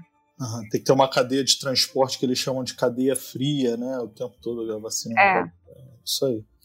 Eu vi um jornalista falando uma coisa que eu achei super interessante, que era as vacinas poderiam ser distribuídas. Quem é que está em todos os lugares e que tem capilaridade, que alcança dentro das comunidades, por exemplo? O carro do ovo. Né? E as vacinas poderiam ser distribuídas pelo carro do ovo. Tome a vacina e ganha uma dúzia de assim. É. Era bom, né?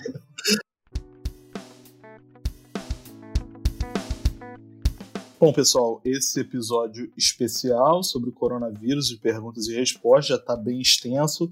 É, nós vamos parar por aqui. Muito obrigado por escutar mais um episódio do Microbiando. Nós esperamos que tenha sido informativo, que vocês tenham gostado. E se surgiu alguma dúvida, por favor, nos mandem mensagens. O nosso e-mail é o microbiando@micro.ufrj.br. Nossas redes também são microbiando, ou é o microbiando no Twitter, o barra microbiando no Facebook no Instagram também é o Microbiando. Então, por favor, nos sigam por lá, que a gente está sempre atualizando, fazendo novos episódios, e não só sobre o coronavírus, mas falando sobre biotecnologia, imunologia, microbiologia, biologia em geral. Tá?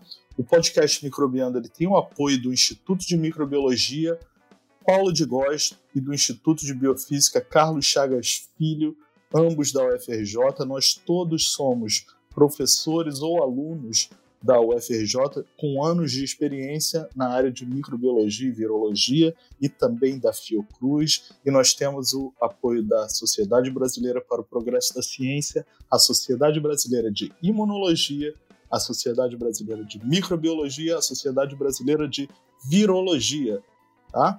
E também do site de divulgação científica A Ciência Explica e do Marketplace iBench.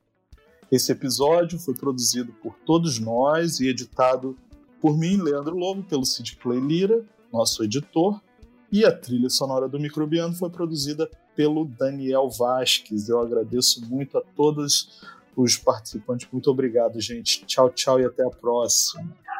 Tchau, gente. Tchau, tchau. Tchau, gente. Galera,